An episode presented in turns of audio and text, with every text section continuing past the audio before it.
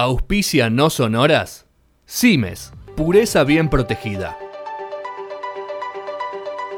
Un millón de veces escuchamos las historias y anécdotas que esconden los discos más famosos. Pero, ¿qué hay atrás de sus portadas? Mika Nani te las invita a descubrir. Discover the Covers en la temporada 15 de No Sonoras.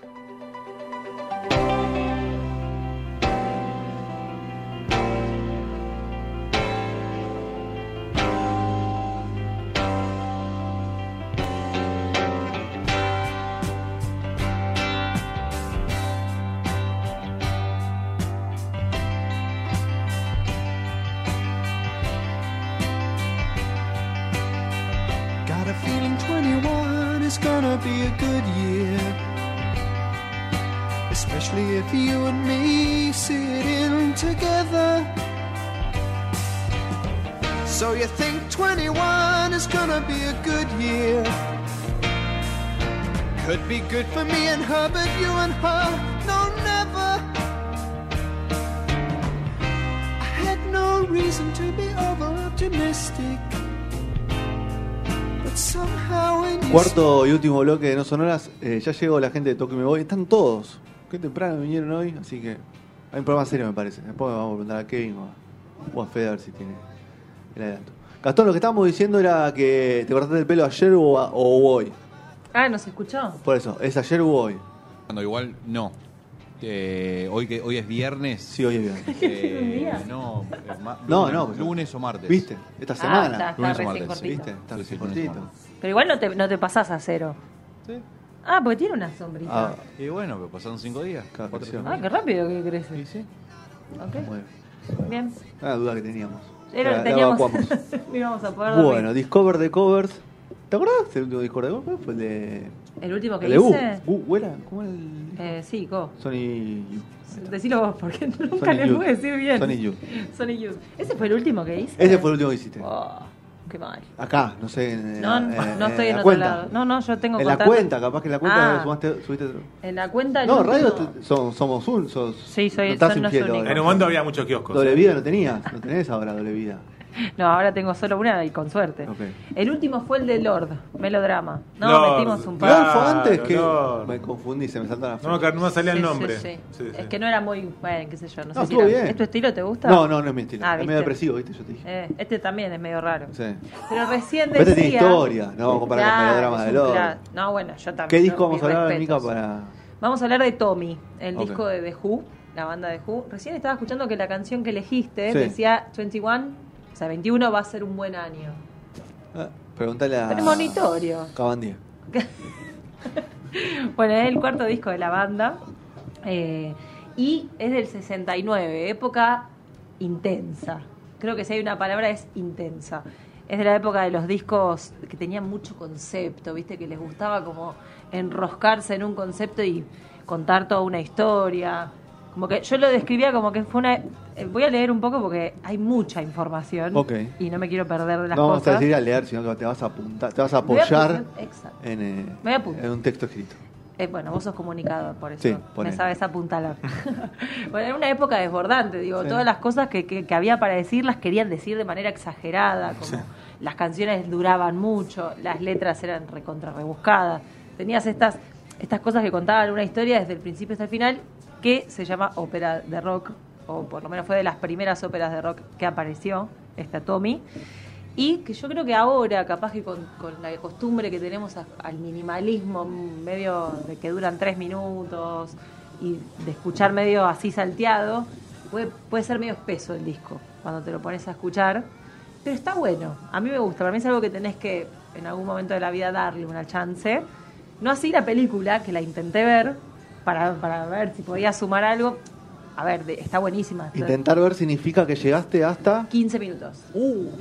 15 minutos. Muy eh, poco, ¿eh? No, pero es pesada. O sea, Capaz que hay un vuelco de la media hora. no, no, es Pensé que- que la primera hora, me a la primera hora me iba jefe. la película debe estar buena. Tiene un elenco. Hasta está Jack Nicholson, está Elton John. O sea, aparecen ellos. A ver, lo, lo protagoniza el cantante que se llama Roger Daltrey.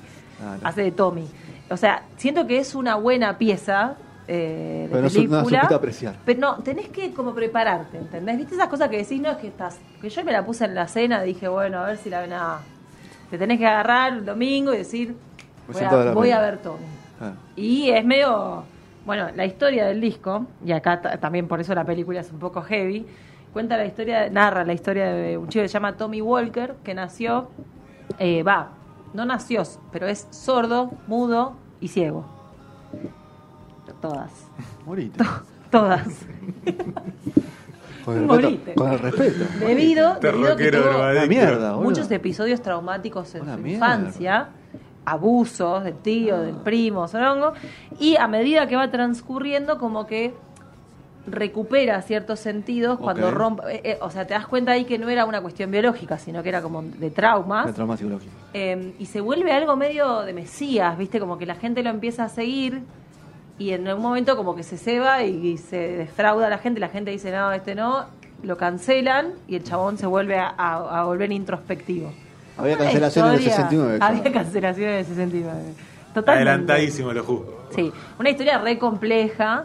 eh, y por ejemplo, Pinball Wizard, que es una de las canciones que. Más en conocidas, Claro, que en, en. ¿Cómo se dice? En la película la, la- hace todo un despliegue Elton John que es increíble. eh, habla justamente de que él se hace como eh, un fan del, del pinball, porque es el- lo único que tiene es el tacto en su momento. Entonces es como un jugador de pinball zarpado. Todos tuvimos época de pinball, ¿no? Yo no tuve época de pinball. ¿No tuviste época de No pinball? contemporáneo. Sí, No tanto igual. Sí, sí, no tanto, pero sí, no tuve. tanto, pero tuvimos nuestra época que jugábamos al Sí, fútbol. sí, sí. Yo sí. tenía el pinball digital. Que, Va, que vos con sos el- más chicas que nosotros, Con el- sí. la barra espaciadora y ese más tipo de cosas. Igual creo que alguna vez jugué alguno, pero no era, no era algo rutinario. Y bueno, esta historia medio que un poco está basada en la vida de Pete eh, Townshend, que no, no sé, nunca- Townsend. Em, que es el guitarrista de la banda y que medio que, bueno, parece ser que en la infancia también tuvo algún abuso y medio que en la historia del disco que la compuso él, relata un poco su vida imaginaria y un poco su vida real. Claro. Eh, como una especie de historia que fusiona las dos cosas. Este- Sergio tiene data y la, no está, la- no está- la está Sí, guardando, ¿no? amiga. ¿Qué, qué tenés Me parece, ¿no? Porque No, lo, vi, no. tiene sabe el disco, me parece. ¿Estás serio? Sí, sí, no, no, mi hijo lo sabe el disco. ¿Querés aportar algo? No, yo te escucho y aporto como puedo aportar. La maestra de Pero lo veo, lo veo como que sabe del disco. Sergio, ¿querés aportar algo? bueno, Pete eh, había estudiado Bellas Artes. Viste que hay mucho de eso. Hay mucho de músico que antes venía de Bellas Artes. Tienen mucho siempre comparación, ¿no? Eh, eh, eh, van por el arte, no van solo por, por la música, eh, o que lo hacen por eh, como algo más de, de diversión, pero muy profundamente, ¿no? Más como de hobby, sí. pero se mezcla mucho, ¿no? En, en-. Argentina pasa mucho también con muchos músicos eh, que se mezclan mucho con, con el arte de, de- de dibujar, Sí, de, sí, sí. de crear por ese bueno, lado. Spinetta. El eh, hay un montón. Yo con el tema de las tapas, apare- muchas tapas que vas buscando. Que son ellos mismos, Son ¿no? ellos mismos. Claro. Soda, Canción Animal, por ejemplo, eran ellos. Bueno, así un montón. Eh, y él estu- pero él estudiaba eh, escultura cin- cinética, que es de esas, ¿viste? esas esculturas que, que funcionan con movimiento. Como que, no sé, le viene un viento y genera con la luz y las sombras algún efecto, bueno, ese tipo de cosas. O sea, que era un tipo que tenía idea más o menos de lo artístico, entonces siempre eh, le ponían onda a las tapas y qué sé yo. Lo que decía antes es que fue una época donde había demasiada expresión artística por todos lados y las tapas eran intensas, la canción era intensa, como que todo era mucho. Era una obra en general. Entonces, acá se puede ver eso, era una ópera de rock, había un libreto, había toda una historia. Y así llegaron a Mike McInerney, que es el, el diseñador de esta portada, que en esa época él trabajaba para UFO Club, que no sé si alguna vez lo escucharon nombrar, es una especie de cemento de Londres, donde estaba como toda la contracultura de la década del 60 de Londres. Sí. Y era como un antro, básicamente, donde había shows de luces, ha- hacían como personificas, así tipo eh, obras de teatro, pero así, viste, del under, ¿no? Sí. Eh, tenían, bueno, lecturas de poesía, tocó Jimi Hendrix, ahí medio como eh, estaba Yoko Ono exponiendo, y de ahí salió Pink Floyd también. Grosa, Yoko. Sí. A Yoko le compro una cosa. ¿Te compras? Sí, obvio. Eh, bien, bien. Yo No me no imagino, que no me imaginaba. Obvio. Ni en pedo No, le pero vos no foto tampoco, sos muy, ¿eh? muy Yo fan. Yo no si lo compro ni a palo. vanguardista, Yoko. Claro. ¿Viste el, el video ese que llega y grita? Divina, Yoko. Bueno, era un lugar donde pasaba todo esto y este muchacho lo que hacía era los afiches y, y, mm, ¿cómo se dice? Los afiches y los flyers de los eventos que hacían ahí que eran todos psicodélicos. Era como toda esa época donde la psicodelia empezaba a flotar, el SD, empezaba la, la movida hippie. Smart TV de todos. Smart TV. 4K. Eh, Todo eso, todo de 3G, empezaban las iniciales, ¿viste? Em, entonces era como todo un ambiente que estaba empapado de eso. Y es más, cuentan que eh, muchas bandas que después se hicieron conocidas arrancaron medio ahí y después eh, medio que los que los dueños de UFO Club los querían, che, dale, vení a tocar acá que yo te ayudé a, a pegarla. Sí, lo- pero cobra un poquito y más. Claro, ya no querían y bueno, arreglaban tipo, bueno, toco tres shows y nada más, ya está, y así. Bueno, esto creo que hizo The Who, no me acuerdo si fue The Who o Pink Floyd, pero estaban en esa. Y además era director de arte del International Times, que era un periódico británico clandestino. Este muchacho, Mike, llega a Pete eh, a través de Meher Baba, que acá es donde empieza esta cosa de George Harrison, ¿viste? Con, con los Con los gurú. indios. Exacto. Era un gurú indio que, eh, nada, tenía todo un mambo religioso con Dios y decía como que los seres humanos vivimos ignorando nuestro yo real. Como que siempre vivimos eh, En el, ignorando... en el metaverso. En el metaverso de Facebook, sí. Exactamente. Igno- boludo, al final... Todo tiene que ver todo con todo. tiene que relacionado. ver con todo. Todo tiene que ver con todo. Bueno, ignoramos nuestra auténtica, nuestra auténtica realidad que dicen que en realidad es un sueño de Dios. Entonces, como que nosotros vivimos en el sueño de un sueño. Eso es lo que decía este eh, Meher Baba, que Pimpón, te tiro, Baba O'Reilly, la canción que tiene después, Temo- de el Who, mejor. temo. toma el Baba de, de este gurú y el Riley de, bueno, un guitarrista. Pero es por esto, estaban muy metidos con esta, muy metidos. Y, y con todo este flash, eh, Pete lo elige a este chabón Mike porque dice, tenemos la misma espiritualidad, tenemos como el mismo estilo, vamos por ahí, vamos a diseñarlo con él. Entonces él tenía como muchas imágenes visuales cuando iba escuchando los demos y qué sé yo, que a su vez como que se, se retroalimentaban con las canciones, las canciones con las imágenes visuales, las imágenes visuales con las canciones, y el disco fue como Una pariéndose, completa, sí. exacto, en conjunto. Eh, esto como que era muy inspirador para, para Pete. Y hay una frase que dice Mike, que me parece muy interesante, que dice, era 1968 y el mundo estaba lleno de mensajes. O sea, esa frase de el mundo estaba lleno de mensajes, para mí es clave Media porque... cliché igual. ¿Eh? Cliché igual. Bueno, pero era en el 68. O sea, ahora... Hoy te también decir- estamos llenos de mensajes. Obvio, siempre estamos llenos de mensajes, pero en ese momento era como que había que expresar... O sea, ahora hay tantos medios para expresarlo Ah, que obvio, sí, había. En ese momento había lo expresaban con emoción, ¿viste? Entonces tenía eso. Había mucho lugar para la búsqueda, ¿no? Todavía. Había mucho, mucho para Había más aflorar. tiempo. Estaban terminando los Beatles ahí.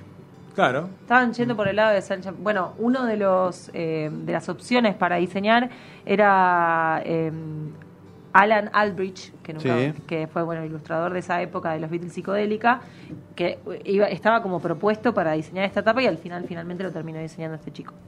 Este señor, bueno, es un señor. Este hombre. Este hombre. Y bueno, iba a ser una obra que tenía frente y dorso y nada más, y se cebaron y terminó siendo un tríptico que tenía 12 páginas adentro, donde intentó ilustrar cada, eh, o sea, escenas de, que iban pasando en la, en la música, ¿no? Como en, en el relato, en la narración. Qué joyita tener ese, ese, Ese disco, ¿no? ese disco, ¿no? Tengo una, bueno, Rodri lo tiene, dijo que ¿Rodri tiene el disco?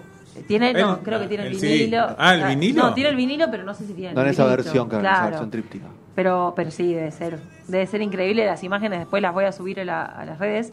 eh, porque, bueno, acá no las pueden ver, pero era el tipo que. Estamos viendo la tapa ahora. eh, que está en punto cero punto me. Bueno, vamos a hablar de la Está en la tapa. Y si lo ves en YouTube, también la ves. Bueno, la tapa eh, tiene, ahí está cerrada, por así decirlo, pero cuando vos desplegas el tríptico, es una esfera eh, que vendría a simular como si fuera una, una especie de planeta Tierra. Claro.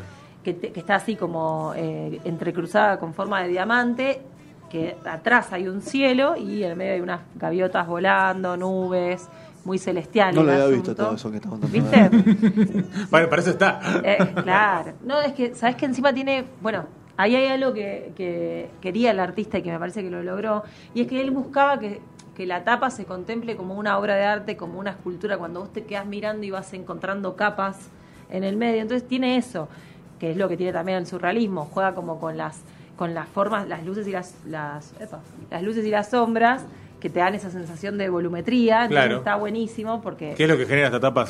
Claro, ¿no? si lo miras con, si lo miras de lejos parece una red que no sé de un jardín y le vas haciendo zoom y es un, un panal, te cielo. Un panal, yo Un vivía con el panal, ¿eh? Yo iba más por el panal. sí. Bueno, algo que, que me dijo Marcos, el linkeador, que me pareció fascinante, que Qué no raro, está Marco, hablando de, música, hablando de música. Marcos el Es, limpiador. es, eh, en el set del Unplugged de Soda, de MTV, Uh, el piso, el piso es igual a esta imagen. Explícame cómo Marcos se acordaba de Está eso. todo el día con la música. ¿Qué querés que No sepa? tengo ni idea. ¿No ves que está todo el día con la.? No habla de otra pará. cosa. Dije, le dije a Marco, ¿está chequeado? ¿Esto está, está inspi- ¿Estaba inspirado en eso? No, ni idea. Te lo pero averigua, vi. te lo averigua, te lo Me está averiguando. Me lo averiguó, no me pasó el dato, no lo encontró el chequeado, pero me pasó la foto y es cierto. Entonces yo le escribí a Z y le escribí a Charlie. ¿Y le preguntaste? A ver, ¿viste? Si respondían. A ver si puedo. Por supuesto, no me respondieron. Creo que están No gastando parece, 2 dije. 3 millones de dólares que les quedó. en la cuenta. Entonces, bueno, pero si lo ven, es verdad que, que realmente se parece mucho. Y un dato es que originalmente no tenía las, las, si ustedes ven ahí, bueno, no sé si se llega a ver, pero están las imágenes de los, de los músicos en la foto. Sí. Eh, originalmente no estaba eso, por supuesto, la, la discográfica pidió que se agregara la imagen de los músicos porque Desde tiempos. desde ¿no? tiempos remotos. 2021 rompiendo sigue haciendo lo mismo. ¿eh? Exacto, los ejecutivos querían que estuvieran ahí, entonces el tipo las metió como ahí, me las metió, y quedó bien igual, no es que tuvo que arruinar toda la idea. Y bueno, después adentro en el interior tenés como varias imágenes surrealistas. El tipo experimentaba mucho con lo que era el, el op art, que es como el opio en la bueno, en toda la época, mucha droga. No sé si el tipo degustaba eso o no, porque lo pinta en sus relatos Sí. como algo muy profesional. Es tipo, él estaba interesado en la ilusión y en la reflexión y te tira como esas palabras y en el medio vos decís, yo creo que había influencia importante de psicodélicos. De los opiáceos. De los opiáceos, pero, pero bueno, igual lograron resultados. Bueno, tal vez como hablaba Mario Breuer, para un fin y no para, para bardearla, Claro. ¿no? El tema también de los psico- de la Desahogo. psicodelia. Bueno, él dice, Claro. no, es, no es de subversivo. Claro. Eh, en una de las entrevistas dice, no era, no era por subversivo, sino por explorar y bueno, Exacto. En esa época también era, era- se usaba mucho para ese tipo de cosas. Eh, dos o tres meses tardó en cerrar esta obra el diseñador y cuentan que trabajaba con una, una lamparita sola, o sea, el tipo estaba sentadito con una lamparita y con una técnica que se llama, eh, nunca sé cómo se pronuncia, pero guayé, creo que se pronuncia, que es básicamente pintura con agua rebajada, que, o sea, la vas eh, diluyendo y te sirve para lograr como una escala mono- monocromática o policromática que va como bien. Por eso tiene tanta intensidad, o sea, es una pintura. Es muy lindo el color. Muy. de los colores, el color es una cosa a mí me hermosa. flashea, y Muy bueno, logrado. En, el, co- en la contratapa tiene una mano que está llena de estrellas que está Mm. como rompiendo eh, el empapelado. Exacto. sí. Bueno, tiene un montón de, de mensajes así simbólicos que hablan de, de, la, eh, de lo cotidiano, como que el tipo le quería poner poesía a lo cotidiano, a lo ordinario. Eh, y algo que es muy interesante, que en vez de retratar a Tommy, que es el personaje de toda la historia, él quería retratar cómo, cómo veía el mundo, o sea, cómo sentía el mundo Tommy, ya que no escuchaba, ni veía, ni, ni, co- ni que era el otro. Sordo, mudo y ciego. ciego, claro. Ahí está. Ni hablaba. Ni hablaba. Entonces era como un mundo, como se imaginaba que el tipo eh, veía el mundo, por eso toda esta parte es surrealista. Em, esa es la historia. Ah, y un detalle con esta movida de Dios. Ellos, ¿Algo más te quedó? Sí, sí, dos cositas rápidas. Ellos a Dios le decían avatar Sí. y querían que apareciera, querían ver cómo Como lo Gastón. metían en esta movida. Y Como lo Gastón, pusieron en los Adelantadísimo, créditos. ¿no? Fede, otra vez. Pusieron Avatar, en lo pusieron a, a Baba en los, créditos, de dirección de arte. Excelente. Fantástico. Y un dato de color que a mí me gusta es que en el Woodstock, ¿vieron eh, los- el, el Chicago Seven? El juicio de los, chi- de los Sí, de sí, Chicago. muy bueno. Viste que en esa, en esa película Abby Hoffman, el, el activista, se sube a un escenario que era como un Woodstock. Y bueno, se sube eh, cuando está tocando The Who y dice que bueno que está John Sinclair encerrado y que esto es todo, viste, una el de las Panteras Negras. Eh, ¿Lo dije bien? Sí. Eh, Sí, la vi la película. como diciendo, esto estamos haciendo una paparruchada, hay gente que está pasando nada más que yo. Y Pete, el de, de Who, le dijo, tipo, te bajás del escenario, el próximo que se sube al escenario lo mato y no es joda. Si se quieren, ríanse, pero los mato. O sea, estaban con una violencia, porque viste que se atrasó todo en ese recital. Bueno, yo quiero volver a ver la película para ver si en esa escena está de Está Who o no. Ok. Así que bueno. Y tiene varias historias, Pete Townsend. De un mes. Para tirar el techo, manteca al techo. Es- Para, para, un Lindo- expedi- lindo- para cinco expedientes. Lindo borrachín. Pesado, ¿no? Y bueno, el baterista que tenía también, ¿no? Tuvo un par de vidas. así. Bueno, ha Está vivo, pasado. to- Sí, está vivo, están Sí. tocando. No, no así Kate, ¿no? Mirá, hace poco acá el- con Guns N' Roses. Mira, no sabía. Claro. ¿Eh? Ellos No, dos. Yo, la verdad que de- generalmente de nombres así, de los de la banda, nunca los retengo. Townsend y Daltrey son los, los que están vivos y siguen. Kate Dal- Moon, el baterista, por supuesto, que rompía las baterías Claro. y bueno, Bueno, este también se también rompió rompía- él. Ah, bueno, ah, perdóname, a Bueno, a los Hoffman Who- lo bajó con la guitarra. Bueno, bueno, eh, eso es un dato. eh, lo- si, si alguien inauguró toda esta cuestión de romper cosas, fueron los Who, ¿no? Claro. Eh, en el rock, sin Claro. dudas. Bueno, Sinclair es el protagonista que está en la película que hace de Tommy. Muy buena Así película. que, ¿la, ¿Vos la viste? A tu amigo Rodrigo le gustó. Sí dijo que no la había El visto. juicio de las 7. ¿El juicio de las 7? Ah, no, no, no, yo te hablo de Tommy. Ah, Tommy. Está en. Amazon, si alguien la quiere ver y Tommy. meterse en el Y pasar la media hora. Claro, dos horitas dura. Por eso hay que pasar la media hora que, es la Está clave. sueño ¿no? bendito para ver en Amazon ahora. La de Maradona. Sí, la empecé ayer. Claro. Ah, ¿ya empezaste? Mirá qué fan. No te tenía. Sí, no, pero viste que duermo con el enemigo. Ah, dormís con, sí, con, con Diego dormí. No, Fanático de qué Diego. horror. Y bastante un saludo. Santi. Sí, igual me, me fumé dos capítulos. Está bastante bien la serie, ¿Sí? me gustó mucho. Está como, te atrapa. Claro. Bueno, Ah, qué sé yo. No tengo Amazon. Voy a Está ver cómo la veo. Está bien. Canal 9. Yo te paso. YouTube, Canal 9. Por unas media luna de héroes. Siempre. Compro para dos, porque así como quiero comer yo también. ¿no? Bueno, eh, ¿nos vamos? ¿Y ¿No queda si más? querés? Sí, nos vamos, no. Sí, sí, dale, dale. Yo me voy. Voy a mi casa.